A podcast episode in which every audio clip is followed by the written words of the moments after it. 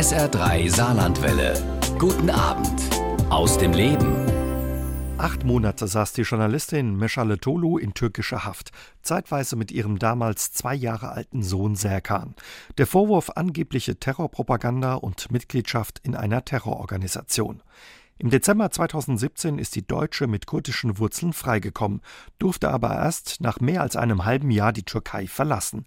Ihre Geschichte, eine Geschichte von Mut und Liebe, erzählt sie in ihrem Buch Mein Sohn bleibt bei mir. Als politische Geißel in türkischer Haft und warum es noch nicht zu Ende ist. Und mit ihrem Buch war sie für eine Lesung in der Villa Fuchs in Merzig zu Gast und hat bei der Gelegenheit sich Zeit für SA3 aus dem Leben für eine Aufzeichnung genommen. Hallo, Frau Tolu. Hallo. Schön, dass Sie da sind. Wie geht's Ihnen? Danke, sehr gut. Wie geht's Ihrer Familie, wenn ich fragen darf? Meiner Familie geht's auch relativ gut. Alle äh, sind in ihrem Alltag, in ihren Routinen und sehr beschäftigt. Ja. Das ist schön zu hören. Ja, Sie sagen es. Sie sind ja, kann man sagen, wieder im Alltag angekommen in Ihrem Leben. Mittlerweile machen Sie ein Volontariat bei der Schwäbischen Zeitung. Wie schwierig war es, nach dem, was Sie erlebt haben, wieder in Ihrem Alltag anzukommen? Es war mir sehr wichtig, äh, so bald wie möglich im Alltag wieder anzukommen. Deswegen habe ich auch ein crossmediales Volontariat angefangen, weil ich erstens die Grundlagen lernen wollte und weil ich eben diese normale Routine wollte gleich mein, nach meiner Einreise in Deutschland war ich so oft unterwegs für Interviews, dass ich gemerkt habe, nee, so kann es eigentlich nicht weitergehen. Ich muss sofort einen Job finden, damit ich einen normalen Alltag habe. Und deswegen ist es mir sehr wichtig gewesen. Wie oft, ja, werden Sie noch zurückgeworfen oder denken Sie an Ihre Geschichte zurück? Wahrscheinlich kann man diese Erinnerung nie ganz abstreifen. Man kann die Erinnerungen nicht abstreifen und bei jeder Lesung kocht sie hoch. Ich erzähle sehr distanziert, denke ich, meine eigene Geschichte, aber an jedem Abend, nachdem ich sie erzählt habe, erlebe ich sie eigentlich praktisch nochmal.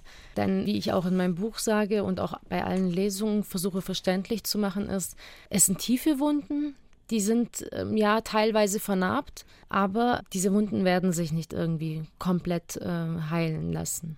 Was sind das für Wunden? Ist das, sind das Wunden ja, von Unsicherheit oder ist da auch ein Vertrauensverlust dabei? Was sind das für Wunden? Vertrauensverlust auf jeden Fall, weil ich ähm, ein Mensch war, sage ich, die sehr viel Vertrauen in die Demokratie, Menschenrechte, Gleichberechtigung gesetzt hat und eigentlich den Menschen nie als äh, einen von Grund auf schlechten Menschen gesehen habe.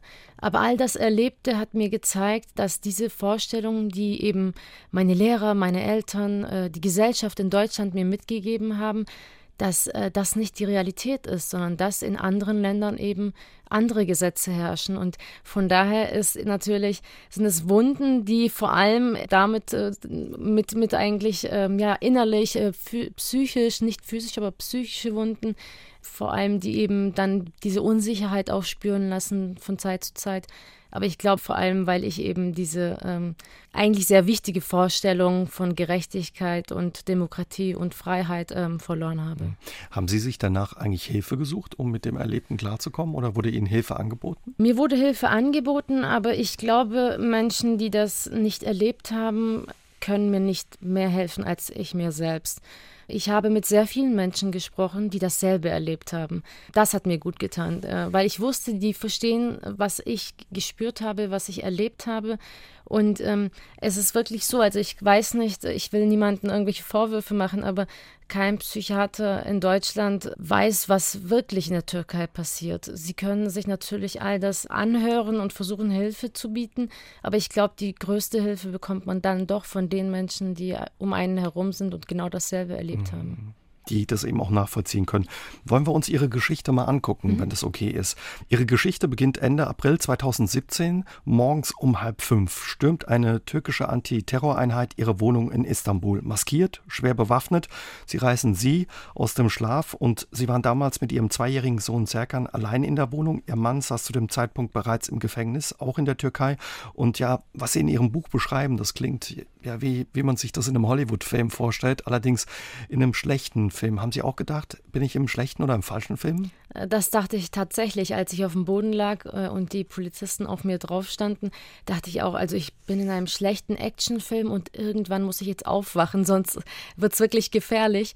Aber das war die Realität und das ist die Realität, die sehr viele Menschen durchmachen müssen. Und diese Terroreinheit, diese Polizisten, die sind auch nicht zimperlich mit ihnen umgegangen, also richtig auf den Boden gedrückt. Diese ähm, Antiterroreinheit hatte den Auftrag bekommen, eine Terroristin mitzunehmen und das haben sie genau so ausgeführt. Die Tatsache, dass in dieser Wohnung eine junge Frau mit zweijährigem Kind ist, hat sie gar nicht mehr interessiert. Auch als sie diese Tatsache gesehen haben, äh, realisiert haben, äh, sind sie nicht anders mit mir umgegangen, sondern genau das Gegenteil. Sie haben gemerkt, dass da ihnen eine Frau gegenüber sitzt, die mehr weiß als vielleicht äh, andere, weil ich eben in diesem Journalismusberuf drin war und über sehr viele Razzien berichtet hatte. Und ich habe mich dann nicht äh, so leicht mit ihnen eben verständigen können, weil sie mir eben keinerlei Rechte gegeben haben. Sie haben mir keinen Durchsuchungsbefehl gezeigt, keinen Haftbefehl haben meine Anwälte nicht informiert und als sie gemerkt haben, dass ich stur bleibe, sind sie gewalttätiger mit mir umgegangen. Und ich glaube, das ist genau das, was sie in der Türkei nicht haben wollen. Frauen, die dann auch sich äh, gegen solche Ungerechtigkeiten wehren. Hat man ihnen gesagt, warum und hatten sie sich was vorzuwerfen?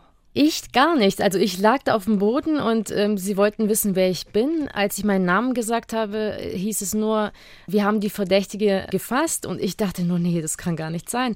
Also ich war wirklich am Boden zerstört, weil ich dachte, was kann ich bitte gemacht haben, dass es so gewalttätig zugehen muss. Und dann aber äh, wurde mir nur an diese, in dieser Nacht wurde mir nur äh, eröffnet, dass ich wegen Terrorpropaganda mitgenommen werde.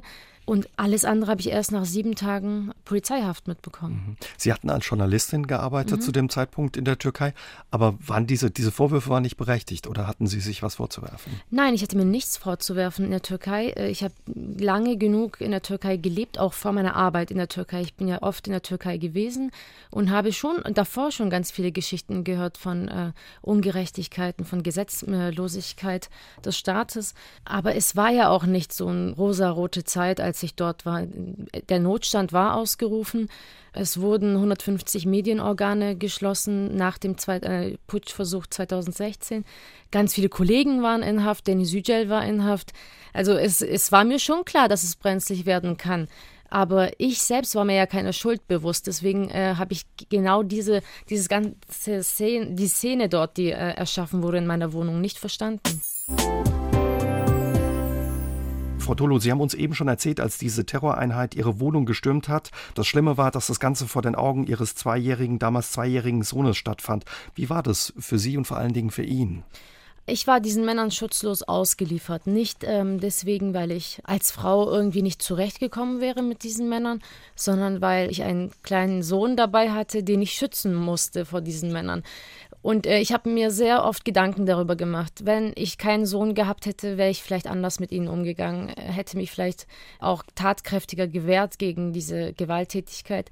Aber wenn man eben als Mutter äh, dort sitzt und ähm, vor den Augen eines zweijährigen Sohnes äh, so niedergemacht äh, wird, bleibt einem nichts übrig, als äh, irgendwie zu schweigen und den so Sohn in Schutz zu mhm. nehmen. Und das war die einzige Befürchtung, die ich hatte, dass sie irgendwie auch äh, etwas gegen meinen Sohn tun könnten. Sie haben ja schon auf ihn eingesprochen, haben gesagt, deine Mutter ist eine Terroristin, deine Mutter ist ehrlos, deine Mutter ist, äh, gib dich einfach weg und äh, wir erziehen dich zu Polizisten, äh, zu Sondereinheitskommandos. Also sie haben schon einen psychischen Krieg gegen mich geführt, in der Wohnung schon. Und ähm, an dem Tag habe ich mir auch wirklich ähm, die Frage gestellt, wie gewissenlos auch diese Menschen sein müssen, dass sie einem zweijährigen Kind ähm, also so, so mit ihm reden. Die haben ihre Wohnung, kann mhm. man sagen, links gemacht, verwüstet, haben nach Beweisen gesucht. In ihrem Buch schreiben sie, selbst einen Einkaufszettel haben mhm. die für eine verschlüsselte mhm. Botschaft gehalten. Da standen wirklich nur ihre Einkaufsliste. Es war eine Einkaufsliste und eine Liste, ähm, was ich für meinen Mann alles erledigen muss. Denn mein Mann war drei Wochen vorher in Haft gekommen. Und in der Türkei im Notstand heißt es, im Gefängnis darf mein Mann nur, äh, darf nur ich besuchen, seine Mutter und sein Vater und sonst niemand. Und äh, seine Eltern wohnen in Frankreich, weshalb ich die einzige Person bin, die Bezugsperson. Und ich habe halt mir Notizen gemacht, dass ich seine SIM-Karte äh, sperren muss, weil ich nicht weiß, wie lange er in Haft bleibt, dass ich ihm Schuhe bringen muss. Und all das haben sie mir vor die Nase gehalten und haben gesagt, das seien geheime Notizen für eine Terrororganisation und ich hätte Codenamen, weil eben auf diesen Zetteln verschiedene Namen standen, bei wem ich mich informieren wollte über was. Und das ist so ein Nachteil, den man als Deutsche dann hat, denn Deutsche halten nun mal Notizen und Listen, To-Do-Lists und die wurden mir dann wirklich zum Vorwurf gemacht. Sie kommen ursprünglich aus Ulm, sind dort aufgewachsen, haben dort die Schule besucht, auch Abitur gemacht. Ihr Vater war einige Jahre vorher nach Ulm gekommen, die Eltern von mhm. ihm waren da schon gewesen. Wie sind Sie aufgewachsen? War das ein sehr politisches Elternhaus oder?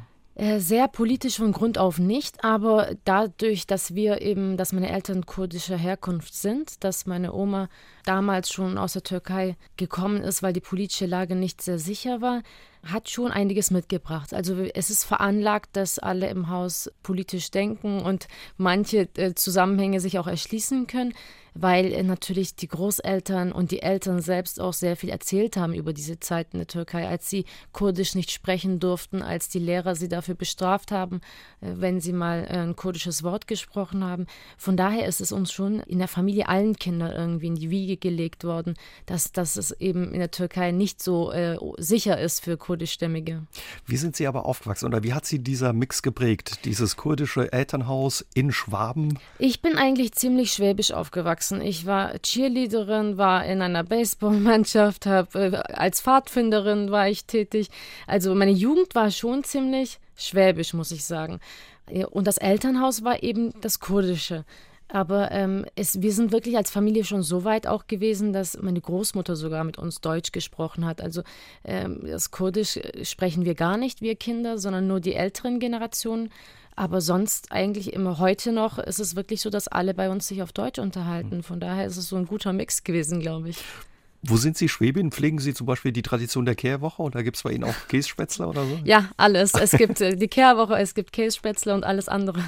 Später haben Sie in Frankfurt äh, studiert? Genau, Frankfurt am Main habe ich Spanisch und Philosophie auf Lehramt studiert. Warum waren Sie dann aber in der Türkei? Was haben Sie da gemacht? Ja, weil ich nicht Lehrerin sein wollte. Also ich habe äh, mein Studium äh, nicht komplett beendet, weil ich gesagt habe, ähm, ich will einfach nicht lehren. Äh, ich habe relativ gegen Ende des Studiums gemerkt, dass es nichts für mich ist.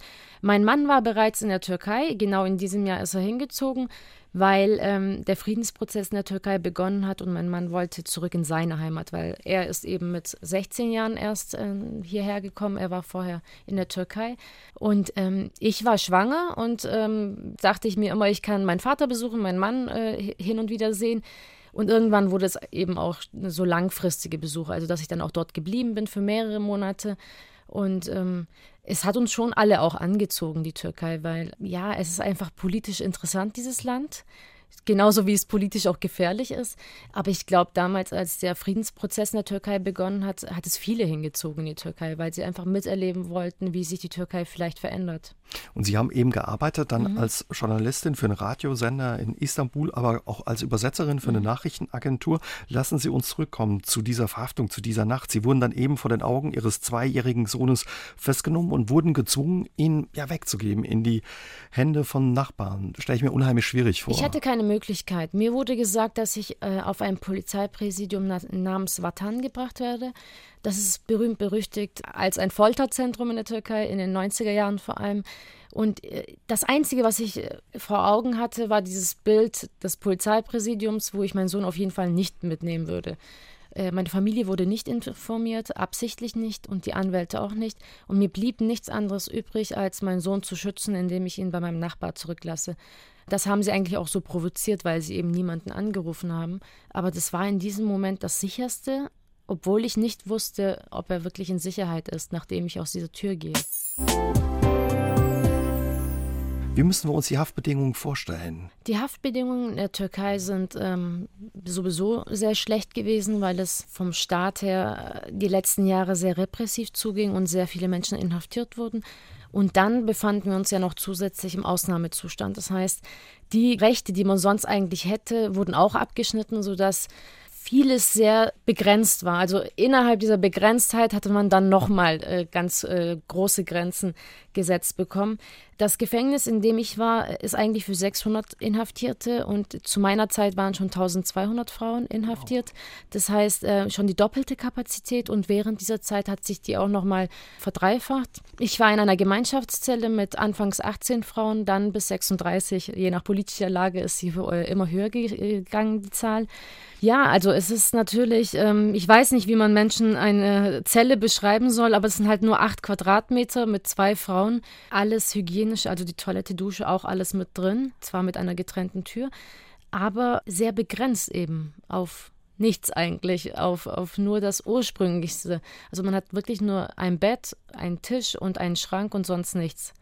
Und ähm, es ist auch sonst sehr grau, sehr kalt und dunkel. Also es ist nicht dafür gemacht, dass Menschen sich wohlfühlen oder dass sie gesundheitlich sich auch dort irgendwie zurechtfinden können, sondern es ist einfach ein Abschottungssystem, ein Abgrenzungsraum und die Menschen sollen äh, am besten so wenig wie möglich von draußen mitbekommen. Die meisten Gefängnisse sind ja auch sehr weit äh, außen verlagert, sodass man eigentlich von dem, was in der Gesellschaft draußen vor der Straße passiert, gar nichts mitbekommt, nichts hört und, und auch am besten nicht sieht. Ähm, der Himmel ist sehr begrenzt, also wir haben nur so einen Rechteckhimmel und ähm, die meisten sind auch inzwischen mit so einem Drahtzaun von oben her abgegrenzt. Also es ist ähm, ein sehr kalter Raum, der auch graublau bleiben soll für alle. Und sich dann wahrscheinlich auch eben auswirkt. Mit wem saßen Sie da in der Zelle? Was, was waren das für Häftlinge? Ja, im türkischen Gefängnissystem trennt der Staat eigentlich bereits ganz am Anfang nach diesen Vorwürfen. Das heißt, ich war mit Frauen in einer Zelle, die auch aus politischen Gründen inhaftiert waren. Das äh, war vielleicht auch mein Glück, dass alle Frauen ähnliche Sachen erlebt hatten und alle aus politischen Gründen dort waren. Und ähm, ja, es sind Journalistinnen gewesen, Gewerkschafterinnen, äh, politisch aktive Frauen, also alles, was sie sich vorstellen können, aber alle halt den Bezug zur Politik. Mhm. Also da konnte man sich auch austauschen oder gegenseitig stützen. Ja, dann. ja das, war, das war ja auch dieses Positive daran, dass diese Frauen sehr informiert waren über alles, was draußen passiert, weil sie eben sich äh, jeden Tag Zeitung gekauft haben, immer die Nachrichten gehört haben äh, anders als zu anderen Zellen. Also wenn, wenn man in eine kriminelle äh, Zelle reinschaut, dann sieht man, dass da nur Musik gehört wird oder dass man nur Filme anschaut und eigentlich haben sie gar keine Ahnung, was draußen in der Welt passiert. Die erfüllen genau äh, das Ziel, das der Staat hat. Sie sollen äh, quasi äh, sich auf sich selbst äh, reduzieren und sonst nichts machen. Und in politischen Zellen ist es genau das Gegenteil. Die Frauen versuchen immer aktiv zu bleiben, versuchen immer äh, geistig auch sich weiterzuentwickeln. Von daher war es natürlich ähm, für mich äh, vorteilhaft. Wie ist man mit ihnen umgegangen von Seiten der Polizei, der Wärter? Hat man sie unter Druck gesetzt, versucht sie zu brechen? Gab es auch sowas wie Gewalt? Oder? Äh, ja, also es ist von Anfang an, äh, mit der Razzia hat es angefangen, dann war ich sieben Tage in Polizeihaft und auch bei der Einführung im Gefängnis. Es ist eine systematische Repression gewesen von Anfang an, das heißt, äh, erst war es psychisch, im Polizeipräsidium haben sie mich äh, für illegale Verhöre rausgezogen, haben mir Gewalt angedroht. Äh, da gab es auch Gewalt, aber nicht an mir, sondern an anderen Frauen habe ich äh, miterlebt. In, Im Gefängnis gab es dann diese Nackt Nacktdurchsuchung, die völlig gegen die Würde des Menschen ist. Und es ist natürlich so, dass viele Wärterinnen, die denken, sie könnten äh, ihre Macht dort ausüben, dass sie es versuchen. Also die versuchen wirklich, ähm, ihre Macht auch spürbar erkennen zu lassen. Aber ich glaube, ähm, der Vorteil eben ist von diesen politischen Zellen, dass man sich da gegenseitig unterstützt. Also ich äh, habe immer Unterstützung bekommen und mir wurde auch immer gesagt, wie ich mich verhalten soll dass ich nicht viel, viel zulassen soll, weil das sind meine Rechte, die kann ich, auch wenn sie mir nicht gegeben sind, kann ich sie einfordern. Und ähm, ich habe genau das versucht zu machen. Also ich habe alles, was mir irgendwie fremd kam oder irgendwie falsch vorkam, habe ich gar nicht zugelassen. Und ich habe gemerkt, wenn ich mich wehre, gehen sie einen Schritt zurück. Und das hat dann wirklich auch, ähm, ja, viel gebracht. Sie haben einen deutschen Pass, Sie sind Deutsche. War das ein Vorteil oder ein Nachteil? Anfangs war es ein Nachteil, weil ähm, ich keinerlei Rechte hatte. Also ähm, ich, ich durfte keinen Besuch empfangen, weil ich deutsche Staatsbürgerin bin. Das heißt, ganz normale Leute oder meine Familie musste sogar äh, jede Woche einen Antrag stellen, um mich besuchen zu dürfen. Das war alles nachteilig. Mein Mann musste immer, also auch später, nachdem er freigekommen ist, musste einen Antrag stellen, um mich überhaupt sehen zu dürfen. Der einzige Vorteil war, dass ich äh, Besuch von den konsularischen Mitarbeitern bekommen habe und auch vom Botschafter in der Türkei. Und äh, diese Tage waren besonders äh, gut für mich, weil ich dann immer diese ganzen Unrechtmäßigkeiten, die im Gefängnis passieren, ihm erzählen konnte oder auch den Mitarbeitern und die das an die Leitung weitergebracht haben. Das war so mein, mein Draht äh, zur JVA-Leitung, den die andere Frauen zum Beispiel nicht hatten. Und ich glaube, äh, in diesem Sinne hat das irgendwie allen genutzt, dass ich deutsche Staatsbürgerin bin, aber sonst hatte ich eigentlich quasi nur Nachteile davon. Es hat aber auch eine Weile gedauert, A, bis man ihre Familie informiert hat, beziehungsweise sie ihre Familie sehen durften. Ihr Mann saß am mhm. Anfang auch noch im Gefängnis. Wussten Sie, wie es ihm geht? Nein, ich habe meinen Mann nur einmal besuchen dürfen und gleich zwei Tage danach wurde ich in Haft genommen. Das heißt, ich wusste nicht, äh, ob mein Mann überhaupt informiert ist, dass uns etwas geschehen ist. Also ob er weiß, dass ich auch in Haft bin. Das hat er auch wirklich relativ spät mitbekommen. Äh, meine Familie habe ich 17 Tage gar nicht gesehen. Sie durften mich nicht besuchen. Genauso wie auch die Botschaft und das Konsulat nicht informiert wurde. Es wurde zweimal das Wiener Abkommen gebrochen in meinem Fall. Also beides Mal haben sie niemanden informiert. Man darüber. hat das Recht dazu, wenn man als Deutscher im Gefängnis im Sie Ausland müssen sitzt. bereits im Polizeipräsidium gleich nach der Inhaftierung müssen sie das deutsche Konsulat darüber informieren, dass eine deutsche Staatsbürgerin in Haft geraten ist. Und sie müssen auch im Gefängnis, wenn ich eingeliefert werde, sofort das Konsulat benachrichtigen. Beides Mal wurde es nicht gemacht. Ja, willentlich eigentlich wurde es äh, geheim gehalten, weil sie mich eigentlich wie eine Türkin behandelt haben. Also sie haben zum Beispiel äh, meinen ähm, Famili Familiennamen äh, vor meiner Ehe immer wieder benutzt, absichtlich, weil sie eben meine äh, Unterlagen, als ich noch einen türkischen Pass hatte, die immer rausgekramt haben. Also sie haben mich dann nicht als die Deutsche mit Doppelnamen oder so angesprochen, sondern die, die ich vor eben 2007 vor äh, meiner Einbürgerung war. Sie haben dann Ihren Sohn ins Gefängnis geholt, der verständlicherweise darunter gelitten hat, dass Sie getrennt waren, hat, glaube ich, Sprachstörungen bekommen. War das so einfach möglich, dass Sie Ihr Kind zu sich geholt haben? Nicht ganz einfach. Also ich habe natürlich das Recht, meinen Sohn zu mir ins Gefängnis zu nehmen. Das dürfen auch nur Frauen in der Türkei. Männer dürfen ihre Kinder nicht zu sich holen. Aber ich äh, musste natürlich ein Riesenprozedere davor erledigen. Das heißt, ich musste Bittschriften schreiben, meine Anwälte informieren, meine Familie informieren. Äh, mein Sohn wurde komplett gefilzt, als er ins Gefängnis gekommen ist. Nicht mal eine Windel hatte er an. Alles wurde ihm ausgezogen. Also es waren schon diese normalen Prozedere auch für Kinder obwohl sie ja keine Häftlinge sind, wenn sie ins Gefängnis kommen, aber sie wurden wie Häftlinge behandelt. Das heißt, ihre Sachen wurden genauso durchsucht, viele Sachen wurden gar nicht reingelassen, mein Sohn wurde komplett ausgezogen, durchsucht. Also es war nicht einfach, aber äh, weil ich das Recht habe, konnte ich darauf äh, bestehen. Ja, aber wie Sie gesagt haben, mein Sohn ist aggressiv geworden, hatte Sprachstörung, hat gestottert. Ähm, hat sich eigentlich die Schuld dafür gegeben, dass wir getrennt sind. Und ich wollte einfach ähm, dieses Riesenmissverständnis aus der äh, Welt räumen und habe ihn deswegen zu mir ins Gefängnis geholt. Hat wahrscheinlich einfach nicht verstanden, ja, wo die Mama ist. Natürlich, er hat es nicht verstanden, obwohl mein Sohn natürlich gesehen hat, wie diese Männer, diese maskierten Männer mich mitgenommen haben, hat er trotzdem gedacht, dass er irgendwas ausgebrochen hat und ich deswegen gegangen bin. Und ähm, genau das hat mir gezeigt, dass ich ihn sofort zu mir holen muss, damit er eben weiß, dass ich nicht sauer auf ihn bin. Wie müssen wir uns den Alltag mit Ihrem Sohn im Gefängnis vorstellen? Ist das so einfach möglich? Ist auch alles da, was Sie brauchen, um ihn zu versorgen? Es war sehr schwer, vor allem die ersten zwei Wochen, weil wir nichts hatten. Also ich durfte keine Windeln von draußen nehmen, ich musste dort welche kaufen. Seine ganzen, also wenn er Arzneimittel braucht, Vitamine braucht, äh, Impfung braucht, all das muss man mit Bittschriften vorher äh, an die Leitung weiterbringen und die antworten natürlich nicht sofort. Erst Wochen später. Mein Sohn hat im Sommer einen Ausschlag bekommen, das hat er jeden Sommer äh, bekommen. Ich durfte kein Puder haben wegen dem Ausnahmezustand. Es ist Wir wissen immer noch nicht, warum es wegen dem Ausnahmezustand verboten sein soll. Aber auch sonst alles, also ganz banale Sachen. Es muss nichts geschehen, er muss nicht krank werden sogar das Essen ist für Erwachsene oder die Umstände. Ein zweijähriges Kind krabbelt nun mal auf dem Boden oder bewegt sich oder setzt sich gern auf den Boden und dort durfte er nie ohne Schuhe laufen, weil es einfach zu kalt war, weil er sonst sofort krank wird. Und ähm, keine Wiese, kein Teppich, nichts, äh, nur Beton und Fliesen ist natürlich für ein Kind sehr schwer. Aber äh, ich habe es dank äh, den Frauen im Gefängnis, haben wir sehr vieles geklärt. Wir haben sehr viele Sachen improvisiert. Wir haben Decken an die Wand montiert, damit es eben immer schön kuschelig weich für ihn ist, wenn er sich dreht. Und wir haben auch einfach Spielsachen für ihn erfunden. Wir haben das Essen irgendwie anders zubereitet, damit es noch passt für ihn. Also es war sehr schwer, aber ähm, es war die bessere Lösung. Deswegen musste es irgendwie sein. Ja, Sie schreiben auch, Sie haben ihm ein Spielzeugauto aus einer Wasserflasche mhm. gemacht und die Deckel waren die Reifen oder so. Also eben, wie Sie sagen, viel improvisiert. Trotz alledem, wie haben Sie das bewältigt? Sie mhm. und auch Ihr Sohn, wie haben Sie das weggesteckt? Also ich dachte zeitweise, dass ich, ähm, dass die Entscheidung nicht richtig war, weil ich mich überfordert gefühlt habe. Ich konnte ihm die Welt dort nicht erklären.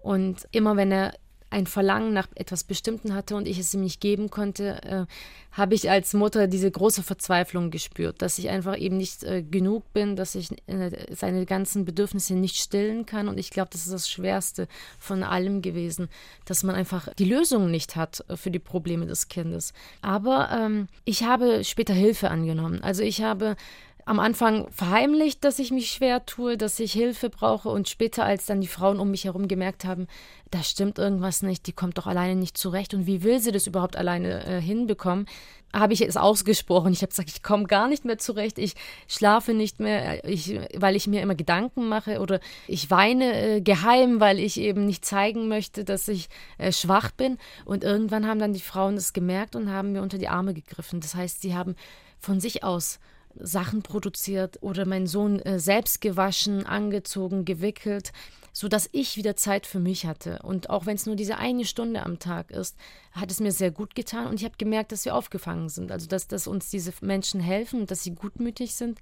Und ich glaube, allein dieses psychische Gutsein äh, hat uns auch physisch äh, gut getan, weil danach haben wir alles bewältigt. Danach haben wir, wie Sie auch gesagt haben, Spielsachen erfunden und äh, mein Sohn hat sich dann total äh, wohlgefühlt zwischen diesen Frauen, weil jede Frau hat ihm irgendwas Neues angeboten. Und ich glaube, all das, was er im Gefängnis gelernt hat, äh, hätte er draußen nicht lernen können. Er war auch nicht das einzige Kind, also da waren mehrere Kinder. In unserer Zelle nicht, aber im Gefängnis waren 80 Kinder. Wahnsinn.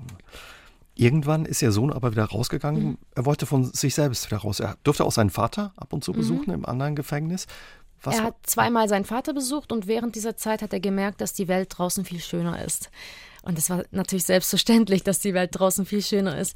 Danach ist er irgendwann gekommen und hat den Wunsch geäußert, dass er gern gehen möchte, dass er draußen leben möchte. Ich hätte nur die Möglichkeit, ihn nach Deutschland zu schicken, zu meiner Schwester und zu meiner Familie hierher. Und nachdem er zweimal seinen Vater besucht hat und wir entschieden haben, okay, er soll lieber gehen, wenn er nicht mehr möchte, äh, haben wir ihn auch rausgeschickt. Aber ich glaube, das hat er erst verlangt, nachdem er sich sicher war, ich kann nicht gehen. Also ich kann ihn nie wieder verlassen. Ich bin in dieser Zelle und ich kann da nicht raus. Das hat er auch gesagt. Er sagt, also Mama, Erwachsene kommen hier nicht raus, aber Kinder kommen raus. Deswegen möchte ich raus. Sie haben uns schon gesagt, es geht ihm gut am Anfang. Das ist schön zu hören. Erinnert er sich da manchmal noch oder kommt da noch was hoch? Äh, ja, also es gibt äh, schon ähm, bestimmte Sachen, an die er sich erinnert und auch ausspricht. Oder wenn er mich mal im Fernseher sieht, dann sagt er auch, Papa, schau mal, Mama redet über mich. Aber es ist nicht traumatisiert, diese Gespräche. Das heißt, äh, wir haben von Anfang an immer mit ihm ganz offen darüber geredet, dass es eine Zeit ist, die wir selbst nicht erleben wollten, aber die uns aufgezwungen wurde. Und ich glaube, weil wir so offen mit ihm immer darüber geredet haben, kann er heute auch darüber reden, ohne dass es ihn beeinflusst. Und das ist auch nicht so oft, muss ich sagen. Also es gibt hin und wieder mal etwas, was ihn an die Gefängniszeit erinnert, aber er kann es nicht als Gefängnis identifizieren. Er weiß, dass wir irgendwo waren, aber er kann nicht genau sagen, wo wir waren. Sie wurden dann ja wenige Tage vor Weihnachten 2017 entlassen aus dem Gefängnis gegen Auflagen. Waren Sie überrascht oder hat sich das angekündigt? Die Auflagen in der Türkei sind eigentlich Routine. Das heißt, jeder, der freigelassen wird, wird unter Auflagen freigelassen. Bei mir war es äh, überraschend, weil ich deutsche Staatsbürgerin bin und vor mir ist Peter Steutner freigekommen, der Menschenrechtsaktivist, und er durfte in derselben Nacht äh, zurückfliegen nach Deutschland. Und bei mir war natürlich auch noch ein Vorfall bei meiner Freilassung. Das heißt, ich wurde nicht normal entlassen. Ich wurde aus dem Gefängnis entführt äh, von der Antiterroreinheit. Und der deutsche Botschafter musste mich auch erstmal suchen und äh, finden, wo ich in Istanbul, in welcher Polizeiwache ich bin. Das heißt, es war schon noch eine äh, lange Suchaktion an diesem Abend, weil die Polizei angekündigt hatte, dass sie mich deportieren wollen, was natürlich nicht geht. Ich habe Auflagen. Aber ähm, ja, da, sie haben noch mal ein Spielchen äh, getrieben. Und äh, danach bin ich eben mit Auflagen irgendwann vor Mit äh, Mitternacht freigekommen nach Hause.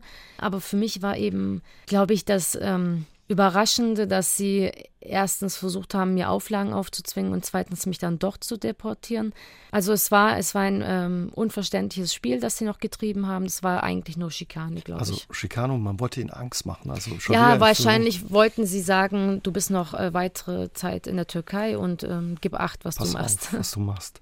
Wissen Sie, warum Sie freigekommen sind? Hat welche Rolle die Bundesregierung vielleicht auch gespielt hat? Ich weiß nicht, warum ich freigekommen bin, aber ich verdanke meine Freilassung der äh, großen Solidarität in Deutschland Deutschland. Äh, ich ähm, denke, dass die Öffentlichkeit in Deutschland, diese ganzen Mahnwachen, die für mich gemacht wurden und auch der politische Druck, der entstanden ist, dass die ähm, Journalisten, die ganzen Kollegen bei jeder Pressekonferenz nach mir nachgefragt haben und gesagt haben, was ist jetzt eigentlich mit Michal de Tolo, dass das schon bewirkt hat, dass die Bundesrepublik eben, die Bundesregierung sich dann auch eben für mich stark macht.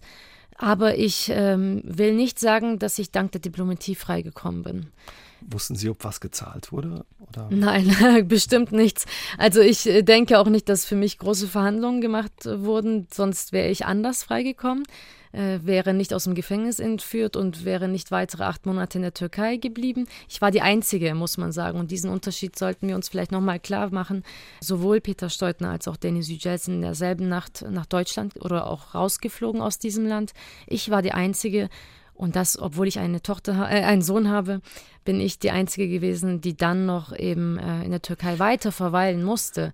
Deswegen denke ich, dass bei mir eher dieser politische Druck der enormen Solidarität sollte. eben mhm. äh, mich mhm. frei äh, bekommen hat. Wie war das für Sie, eben noch diese lange Zeit ja in der Türkei bleiben zu müssen, in dem Land, wo man Sie auch so mhm. behandelt hatte, eingesperrt hatte? Ähm, ja, es war Einerseits schwierig, weil ich wurde weiter observiert. Die äh, Polizei war weiterhin vor meiner Tür und sie haben auch spüren lassen, dass sie hinter mir her sind. Also sie wollten nicht, dass ich mich sehr wohl fühle. Das ist klar gewesen. Aber die, das wusste ich eigentlich. Ich war darauf vorbereitet, weil ich ja in Polizeihaft sehr oft äh, Bedrohungen erhalten habe. Und deswegen konnte ich davon ausgehen, dass es nicht gleich äh, aufhören wird. Aber ähm, die acht Monate waren auch sonst schwer, weil ich eben nicht mehr normal arbeiten konnte. Wenn ich wieder arbeite, bin ich wieder Risiken ausgesetzt. Von daher war es eine äh, schwierige Zeit, aber ich muss sagen, an sich mag ich ja die Türkei und äh, das Land und die Leute.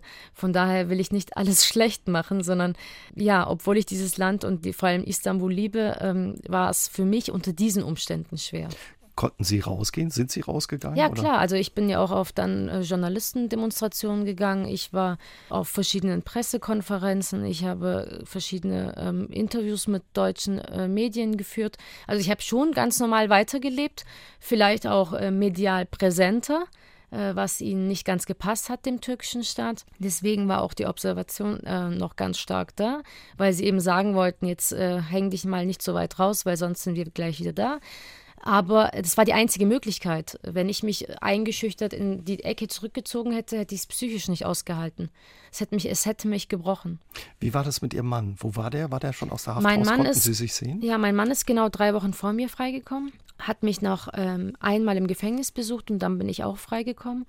Ja, wir haben zwar wieder zusammengelebt in der Istanbuler Wohnung in der Türkei, aber es war nicht ganz einfach, diese ganzen Umstände, weil äh, wir haben beide äh, Erlebnisse durchgemacht, äh, die wir beide das erste Mal äh, gemacht haben. Äh, für uns beide war es schwer. Die Haftzeit, für ihn war es noch schwieriger, weil er auch Gewalt äh, verspürt hat im Gefängnis. Von daher ähm, war es auch als Familie nicht mehr ganz einfach, so unter diesen Umständen weiterzuleben. Sie mussten dann erst wieder zueinander finden, oder? Ja, wir hatten natürlich hatten wir uns auseinandergelebt, acht Monate ohne äh, irgendwie einen Kontakt, nur Briefe geschrieben, Briefe, die zeitlich versetzt ankommen und eigentlich gar nicht irgendwie zu einer Lösung dienen. Jeder hat neu, neue Angewohnheiten sich angeeignet. Äh, das Kind ist äh, nur mit der Mama zusammen gewesen und dann mit der Tante und plötzlich ist Mama und Papa wieder da. Äh, es war alles ganz schwer in der Türkei und es hat sich alles erst geklärt, als wir in Deutschland waren, muss ich sagen. Also in Deutschland waren dann alle viel ausgelastet. Also freier haben wir uns gefühlt, sicherer haben wir uns gefühlt. Und unser Sohn hat dann das erste Mal gemerkt, dass wir dann als Familie wieder zusammen sind. Und erst dann haben sich diese ganzen Probleme gelöst. Der Druck war weg und Sie waren in Freiheit. Ja, der Druck Sicherheit. war weg und äh, vor allem waren wir wieder in unserer Heimat. Äh, es ist meine Heimat, Deutschland, und ich habe mich hier wieder ganz sicher gefühlt. Und Ihr Sohn war dann aber, die Familie brachte ihn dann in die Türkei, als Sie aus die dem Gefängnis Die Familie brachte ähm, meinen Sohn zurück in die Türkei, als mein Mann freigekommen ist drei Wochen vor mir und ähm, drei Wochen hat er mit seinem Papa gelebt quasi und danach bin ich freigekommen. Es hat noch eine Weile gedauert, bis Sie ausreisen durften aus der Türkei bis zum August 2018. Äh, Vorher mussten Sie auch ewig lang auf Ihren Prozess warten. Also man hat Sie da richtig hingehalten. Als Sie dann vor Gericht standen, haben Sie ja sich auch eingesetzt für Menschenrechte, für Meinungsfreiheit. Wie viel Mut war dafür notwendig? Ja, es ist ein Willenskampf, den man führt mit diesem Staat, mit diesem Unrechtsregime. Und wenn man diesen Willenskampf gewinnen will, muss man auch manchmal sich weiter rauslehnen. Mir war klar, dass die Richter und Staatsanwälte, die mir gegenüber sitzen, sich nicht für meine richtige Aussage interessieren. Ähm, die habe ich ja vorher schon ein paar Mal äh, vor, ihr, vor ihrer Anwesenheit ausgesprochen und damals haben sie mich inhaftiert und ich hatte eigentlich gar keinen Erfolg erzielt. Von daher war es danach für mich einfach wichtig, dass ich äh, für die Presse und für die Öffentlichkeit rede. Das heißt, dass ich alles anprangere, was mir nicht passt und dass ich dann meine eigene Rede halte. Dass ich mich nicht verteidige, sondern eigentlich anklage. Und ähm, natürlich braucht es Mut, weil man sich damit auch vielleicht ein paar Jährchen mehr auf die Schulter nehmen muss. Also das heißt, wenn ich zu einer Haftstrafe verurteilt werde, kann es natürlich sein, dass alles irgendwie mit reinwirkt. Der Prozess ist auch noch nicht zu Ende. Der dauert jetzt schon über zwei Jahre, wurde jetzt kürzlich nochmal verschoben. Jetzt ist der nächste Termin für den 25. Februar angesetzt. Mhm. Da gibt es das Plädoyer des Staatsanwaltes. Genau, der Staatsanwalt soll jetzt nach zweieinhalb Jahren fast das erste Mal sagen, ob er an diesen Vorwürfen und an der Haftstrafe äh, festhält. Ich glaube, am 25. Februar werde ich auch das erste Mal jetzt äh, wirklich er erfahren, ja, welche Vorwürfe mit welcher Haftstrafe verbunden ausgesprochen werden. Überraschend wäre ein Freispruch, ähm, glaube ich eher nicht in dieser politischen Lage in der Türkei. Aber ja, der Prozess, wie gesagt, äh, ist eigentlich genau an dem Punkt, äh, an dem es auch April 2017 war. Das heißt, weder Beweismittel, weder andere Sachen wurden recherchiert, äh, bewiesen, dargelegt. Es ist derselbe Stand, nur dass der Richter jetzt sagt, nach zweieinhalb Jahren, er möchte ein Schlussplädoyer und er möchte das jetzt beenden. Lassen Sie uns noch mal ganz kurz über die mhm. Vorwürfe reden, damit man das verstehen kann. Man wirft Ihnen, aber auch Ihrem Mann vor, eben eine Mitgliedschaft in einer ja, Terrororganisation. Sie waren bei, bei Demos gewesen, auch bei einer Beerdigung hatte man Sie gesehen, aber Sie haben darüber berichtet, oder? Es gab äh, Demonstrationen, an denen ich als Journalistin teilgenommen habe, aber es gab auch Veranstaltungen, an denen ich persönlich teilgenommen habe. Äh, zum Beispiel gab es eine Korruptionsaffäre in der Türkei 2015. Der Staat ist korrupt und das weiß jeder und das das ist ans Tageslicht gekommen. Ganz viele Menschen waren auf der Straße, ich auch. Da, das war mein erster Job draußen als Journalistin und das war in meiner Akte. Da geht es um gar keine Partei. Da, da sind Menschen auf der Straße, keiner hält irgendwie eine Flagge oder so. Aber um nur mal äh, das Ausmaß zu zeigen, das eine ist eine ganz normale äh, Antikorruptionsdemo das andere ist eine äh, Beerdigung von Frauen, die hingerichtet wurden in einer Istanbuler Wohnung, weil man ihnen äh, Mitgliedschaft in einer Terrororganisation äh, vorwirft. Sie können Menschen ähm, irgendwelchen Parteien zuschreiben, irgendwelchen Organisationen zuschreiben, aber sie können Menschen nicht dafür hinrichten. Sie können sie festnehmen und äh, ihre Strafe abbüßen lassen. Aber in der Türkei ist es leider so, dass in diesem Jahr, 2015, fünf Frauen in ihren Wohnungen hingerichtet wurden. Und diese zwei Frauen waren die letzten in diesem Jahr, im Dezember 2015. Es wurde auf ihre Genitalien geschossen, auf ihre Brüste, genau zehn Schüsse pro Frau. Und da haben Frauenorganisationen dazu aufgerufen, haben gesagt, wenn wir nichts dagegen tun, wird der Staat jeden, der oppositionell ist, in der Wohnung hinrichten und dann sagen, das war ein Mitglied einer Terrororganisation. Meine Anwälte haben damals diese ganzen Aufrufe der Frauenorganisationen, die äh, in der Türkei rechtlich, demokratisch, öffentlich sind, dem Gericht gezeigt und hat gesagt, hier, sie geht als Frau auf eine Frauendemo und das ist ganz normal. Das hat sie nicht interessiert. Es interessiert sie nur, wer diese Frauen waren. Aber mich interessiert auch nicht, wer diese Frauen waren, sondern mich interessiert, dass Frauen, Frauen in diesem Land umgebracht werden. Vom Staat, vom Ehemann, vom Vater. Deswegen ist die Spannbreite ganz groß. Also man kann mir nicht vorwerfen, in irgendeiner Partei Mitglied gewesen zu sein. Ich bin weder legal noch illegal in irgendeiner Partei Mitglied. Aber äh, der Staat äh, weist halt gern Menschen in irgendwelche Schubladen okay. ein, mhm. weil das Antiterrorgesetz in der Türkei so weit definierbar ist, dass eigentlich jeder reinfallen kann. Wenn dieser Prozess im Februar weitergeht, müssen Sie da hinreisen oder wäre das zu gefährlich? Ich muss nicht hinreisen. Also ich habe keine Anwesenheitspflicht äh, vor Gericht. Äh, das haben Sie selbst entschieden, dass ich nicht kommen muss.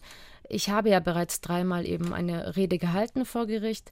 Momentan wäre es auch zu riskant für mich zurückzufahren. Ich würde von mir aus schon, aber es raten mir alle ab, äh, sowohl Anwälte als auch die Bundesregierung, weil eben nicht sicher ist, wie der Staat verfährt. Also wenn der Staat schon bei einem Like oder bei einem Post Menschen inhaftiert, ist es klar, dass ich dann halt ein höheres Risiko aufweise. Und es geht um eine richtig hohe Strafe. Wie viele Jahre sind da im Gespräch? Also ich glaube so von Mindestmaß sechseinhalb Jahre bis Höchstmaß über 20 Jahre. Und ähm, das ist eben in der Türkei sehr willkürlich entscheidbar, weil ähm, sie können Mitgliedschaft vorwerfen und dann gibt es äh, Mindestmaß und Höchstmaß und dann können sie mir für jede Veranstaltung Propaganda vorwerfen.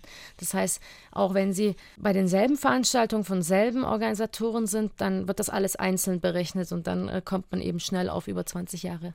Wenn Sie dort verurteilt werden, was bedeutet das für Sie? Äh, für mich äh, eine direkte Konsequenz gibt es nicht. Ich bin deutsche Staatsbürgerin, das heißt, ähm, mir droht äh, keine Haftstrafe dann. Aber ähm, ich glaube, seelisch belastet es mich schon, weil ich natürlich einen Freispruch fordere, auch wenn ich weiß, ich stehe einer Willkürjustiz gegenüber. Es ist einfach eine seelische Belastung, die ich gern ähm, aus, dem, aus der Welt schaffen würde. Aber auch wenn ich eine Haftstrafe bekomme, werde ich mich dadurch nicht irgendwie einschüchtern lassen. Klar, Sie können dann nicht mehr in die Türkei ja. reisen, ohne verhaftet zu werden, aber sonst schränkt das Ihre Bewegungsfreiheit nein, nicht ein. Nein, keineswegs. Wie blicken Sie heute auf die Türkei, Frau Tolo? Die Türkei hat sich in den letzten Jahren äh, nicht verändert. Sie ist ähm, eigentlich repressiver geworden, gewalttätiger geworden und das auch noch öffentlich. Das heißt, sie ähm, bewahrt noch nicht mal mehr einen Schein der Demokratie, das sie eigentlich vor ähm, 2016 noch äh, versucht hat zu wahren.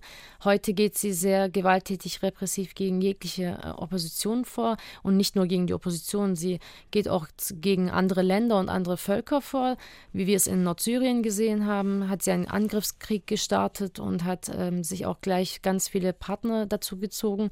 Wir wissen heute, dass die Menschenrechtslage dramatischer geworden ist als zu unserer Zeit. Äh, heute sind viel mehr Menschen inhaftiert, heute sind auch viel mehr Deutsche inhaftiert in der Türkei. Und das alles zeigt, dass die Türkei auf dem Weg des Abgrunds ist. In Deutschland fragt man sich ja häufig oder stellt man sich die Frage, warum stehen immer noch so viele Menschen in der Türkei hinter Erdogan? Ist das ein falsches Bild, was wir haben? Oder? Äh, nicht die Mehrheit, muss man sagen. Vor allem nach den letzten Wahlen hat es sich ja auch ein bisschen gezeigt, dass die Menschen einen Gesinnungswandel durchgemacht haben.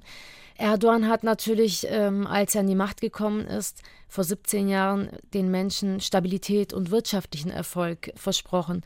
Das hat er ja auch die letzten Jahre zumindest geschafft. Das heißt, er hat wirtschaftlich schon seine Anhänger zumindest ihre Bedürfnisse gestillt. Alle haben Aufträge bekommen, Jobs bekommen, Frauen durften, äh, wurden finanziert, äh, das Gesundheitssystem wurde verbessert. Aber der Staat an sich hat ähm, eigentlich in den letzten Jahren dann, ja, die wirtschaftliche Lage zeigte, dass wie korrupt sie war. Sie haben eigentlich den, den, den türkischen Staat ausgebeutet, äh, sodass heute nicht mal seine eigenen Anhänger zufrieden sind. Das heißt, viele Menschen, die ihn gewählt haben, das, am Anfang waren es ja über 70 Prozent, äh, also man hat ja geschätzt, dass 70 Prozent der Bevölkerung hinter ihm steht. Heute reden wir von 40 plus. Das hat schon damit zu tun, dass einfach äh, erstens die Menschen sehen, die Menschenrechtslage hat sich dramatisch verschlechtert. Zweitens, die wirtschaftliche Lage geht dem Abgrund zu. Und äh, die Menschen sind einfach unzufrieden. Unzufrieden mit diesem Land, mit diesem Land, das ähm, eben eine Regierung hatte, die gesagt hat, wir werden null Probleme zu Nachbarn haben, wir werden eine stabile Wirtschaft haben, wir werden politisch stark sein, äh, so stark sein, dass wir es den Weltmächten zeigen. Und jetzt sehen auch die Menschen Probleme mit allen Nachbarn drumherum. Ständig in irgendeinem Krieg mit in Syrien oder auch zumindest äh, Südost, ähm, äh, Südosten des Landes Wirtschaftlich geht es den Menschen so schlecht, dass sie sogar von diesen Zelten einkaufen müssen, dass sie überhaupt über die Runden kommen. Also all das, was er eigentlich versprochen hat, Erdogan versprochen hat, konnte er nicht einhalten. Und das kann er auch nicht einhalten, wenn er sich eben so viele Feinde schafft. Der Welt macht. Was glauben Sie? Er hatte ja bei den Kommunalwahlen schon die großen Städte äh, verloren. Mhm. Ist ein Wandel möglich oder ist es eben, weil das mittlerweile so auf ihn zugeschnitten ist, das System in der Türkei äh, gar nicht so leicht möglich? Ja, es ist eine Allein Alleinherrschaft aller Erdogan. Äh, das stimmt. Es ist ziemlich auf ihn zugeschnitten. Äh, es gibt kein anderes Beispiel auf der Welt, das genau so ähm, gerade regiert. Äh, das heißt, ähm, der Handlungsraum, Bewegungsraum der drei größeren Städte, die an die Opposition übergegangen sind, ist sehr begrenzt. Also die ähm, Oberbürgermeister können fast nichts machen, wirklich ohne seine Erlaubnis. Aber das größere Problem ist ja, dass Erdogan durch diese Kriege, die sie gegen äh, die kurdische Bevölkerung führt, dann die ganze Opposition wieder hinter sich bringt. Also er äh, schafft sich einen Feind äh, und dann sagt er, die ganze Welt ist gegen die Türkei und jetzt müssen wir zusammenhalten und dann steht die ganze Opposition hinter ihm. D genauso haben sie es ja auch gemacht, als ähm, sie im Parlament dafür abgestimmt haben, ob die Türkei in Nordsyrien einmarschieren soll und plötzlich stand die ganze Opposition, die vorher, paar Monate vorher gegen Erdogan war, hinter ihm und haben gesagt, wir sind dafür, dass ihr einmarschiert. Das ist das Problem, dass Erdogan immer wieder durch solche Sachen, wo er eben auf das Nationalgefühl anspielen kann, die, die Menschen doch wieder auf seine Hinter Seite bringt. Mhm. Äh, ansonsten ist es schon so natürlich, dass dieser Gesinnung, Gesinnungswechsel vor allem durch die angeschlagene Wirtschaft äh, stattfindet. Findet dieser zivile Ungehorsam, dass man auf die Straße geht, nur in den großen Städten statt? Oder findet man das auch an Orten, die wir hier vielleicht nicht so im Blick haben? Also zivile Ungehorsam hm, gibt es eigentlich gar nicht mehr, weil äh, alles verboten ist in der Türkei. Kaum äh, geht man auf die Straße und will demonstrieren, wird sie gleich äh, von der Polizei verhindert. Aber wenn es irgendwelche Sachen gibt, die, wo man sieht, oh, da stellt sich die Opposition gegen die Regierung, dann ist es meist in den großen Städten. Äh, in den kleinen und ländlichen Gebieten ist halt das Problem, dass die Menschen diese Informationen nicht erhalten. Sie werden einseitig informiert über die Medien, die ja zu 90 Prozent übergegangen sind in staatlicher Hand. Das heißt, äh, vieles sickert nicht ganz durch bis in die kleinsten Ecken. Aber man sieht eben, dass die größeren Städte, vor allem die einflussreichsten Städte wie Istanbul, Ankara und Izmir, das sind die bevölkerungsreichsten Städte, dass da die Menschen dann schon äh, politisch auch ähm, ja, hellhöriger sind. All das, was Sie uns erzählt haben, was macht es die Situation in der Türkei, auch die Konflikte mit Nordsyrien und den Kurden, was macht es mit der Community der Türken auch in Deutschland? Ja, die Community ist, wir haben zwei, also wir haben auch eine kurdische Community, die stark ist äh, in Deutschland, auch eine türkische. Und äh, die Menschen, die bisher ähm, ja versucht haben, zusammenzuleben, gemeinsam in dieser Gesellschaft sich eben zurechtzufinden, die werden immer wieder gespalten durch solche Eingriffe. Es ist klar, dass die türkischen Medien und auch die türkische Regierung aufhetzt.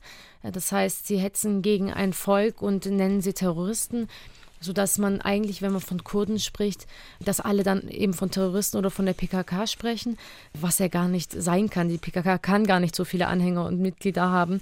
Aber ähm, es ist aber wirklich von, von der historischen Grundlage her auch immer so, dass, dass die Türkei, egal von wem sie regiert wurde, dass da immer schon ein Kampf gegen die Kurden war. Wir haben einen Krieg, der 40 Jahre andauert gegen die kurdische Bevölkerung und das wirkt sich natürlich immer nach Deutschland aus. Also immer wenn in der Türkei irgendwas passiert, gehen hier auch die Menschen auf die Straße. Die Kurden gehen auf die Straße und dann gehen die Türken auf die Straße, um die Kurden zu provozieren. Wie sehen Sie das Verhältnis zwischen Deutschland und der Türkei? Das Verhältnis ist ähm, ein wirtschaftliches und äh, militärisches Verhältnis. Die Bundesregierung ist äh, mit der Türkei NATO-Partner, aber auch auf wirtschaftlicher Ebene, auf vielen Ebenen äh, partnerschaftlich äh, verbunden. Hin und wieder gibt es Auseinandersetzungen und dann ähm, weist eigentlich Erdogan die Bundesregierung in die Schranken und sagt, ich mache jetzt die Toren auf und dann kommen die Flüchtlinge zu euch. Daran sieht man, dass es ein äh, Abhängigkeitsverhältnis ist. Vor allem hat Erdogan äh, die Fäden in der Hand und das haben wir in den letzten Jahren ja ganz oft gehört. Es ist ein problematisches Verhältnis, weil die Bundesregierung sich sehr viel gefallen, lässt. gefallen lassen muss. Wir haben das gesehen, äh, unser Außenminister Heiko Maas wird beschimpft, äh, Frau Merkel wird mit äh, Nazi-Methoden beschimpft und dennoch führt dieses Verhältnis normal weiter, ohne dass irgendwelche Sanktionen drohen müssen oder dass irgendwelche Verhältnisse jetzt doch äh, aufsplittern. Also ist es ein stark wirtschaftlich und militärisches Verhältnis. Ist das das auch, was Sie kritisieren? Oder? Genau, es ist, es ist meine Kritik, dass die Bundesregierung sich so viel ähm, einfach auch von der Türkei anhören muss, dass sie ähm, als einer der wirtschaftlich äh, mächtigsten Länder auch mit, äh, militärischem, äh, mit, mit militärischer Macht mit der Türkei eigentlich auf so ein Niveau runterkommt und sagt, ähm, ja, alles, was Erdogan sagt, wird irgendwie hingenommen und nichts äh, wird irgendwie eingefordert oder keine Sanktionen werden angedroht. Ich meine, äh, das, der Höhepunkt dieser Krise, deutsch-türkischen Krise, war ja 2017, als wir in Haft waren. Und damals äh, ist die Türkei ja sehr weit gegangen. Sie haben alles Mögliche gesagt. Und ähm, Deutschland hat eigentlich alles geschluckt und hat weitergemacht. Das, das ist nicht verständlich für einen normalen Menschen. Aber dann schaut man eben auf die andere Seite und sieht, Flüchtlingsabkommen ist so wichtig äh, für die europäischen Länder. Sie wüssten nicht, was sie mit all diesen Flüchtlingen anfangen sollen. Das würde das Land irgendwie destabilisieren, heißt es jedes Mal. Und deswegen lassen sie sich auf alles äh, ein mit der Türkei. Was würden Sie erwarten von der Bundesregierung? Ja, ich würde einfach erwarten, dass sie eine klare Linie vertreten, dass sie einfach nach unseren Werten, nach unseren Normen, nach unserem Grundgesetz handeln. Das heißt, mehr menschenorientierter handeln. Denn wir sehen, dass diese Politik, diese Außenpolitik, die wir betreiben, äh, langfristig nicht, äh, nichts bringt. Also langfristig sind wir immer noch im Nachteil, äh, lassen uns vieles von Ländern sagen, die schon autoritär geworden sind, die eigentlich mit unseren demokratischen Werten gar nicht mehr konform äh, handeln. Und ähm, wichtig ist, dass, dass, die Bundesregierung einfach dann auch mal Stopp sagt oder mal sagt, äh, so geht es nicht weiter und dann müsst ihr halt auch wirtschaftliche Sanktionen äh, spüren. Die USA macht es ja, wenn, wenn der USA irgendwann nicht, irgendwas nicht passt, dann sagen sie der Türkei, gut, ich mache dich wirtschaftlich nieder. Und dann zieht es plötzlich. Also ich glaube schon, dass Deutschland viele Möglichkeiten hat, um mit der Türkei auch ein anderes Verhältnis aufzubauen. Ein Verhältnis, das vielleicht respektvoller ist. Also dass die Türkei Deutschland vielleicht besser äh, und äh, ja, angesehener respektiert. Aber derzeit ist es wirklich so, dass wir irgendwie der Türkei hinterherhinken.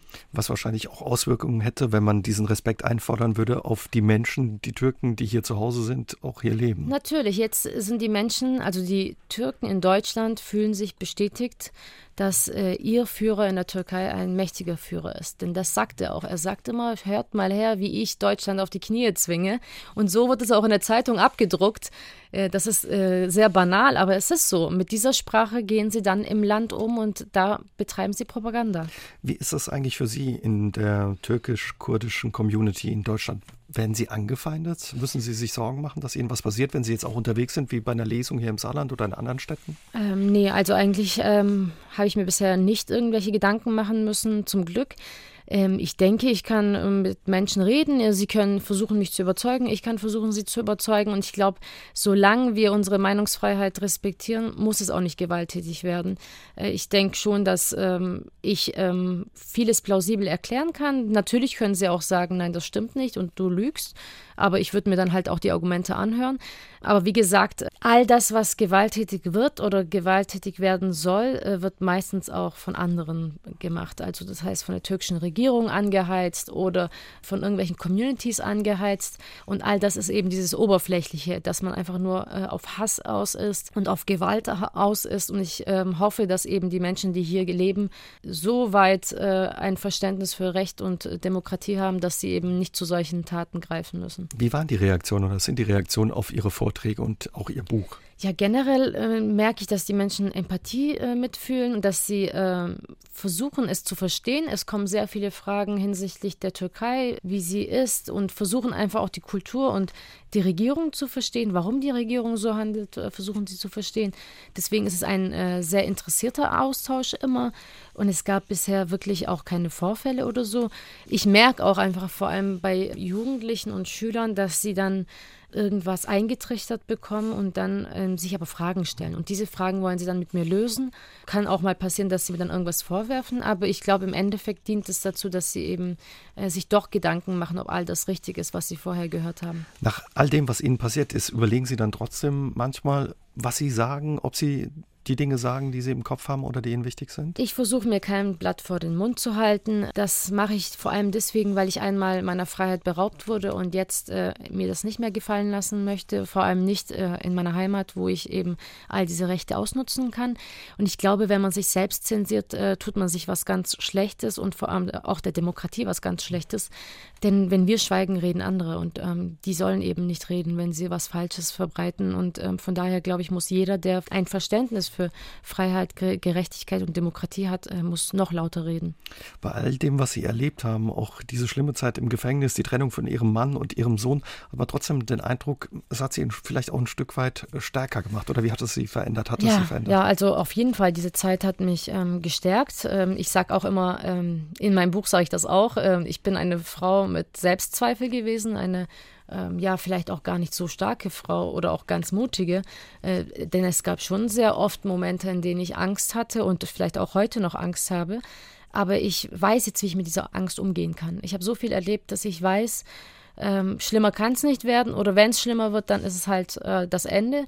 Aber man weiß zumindest, äh, dass es sich dafür ähm, lohnt zu kämpfen, dass, dass es für die Freiheit wichtig ist, dass man was tut, weil ich weiß, wie es ist, wenn ich nicht mehr frei bin oder als ich, als ich eben all, all diese Zeit nicht so frei reden konnte.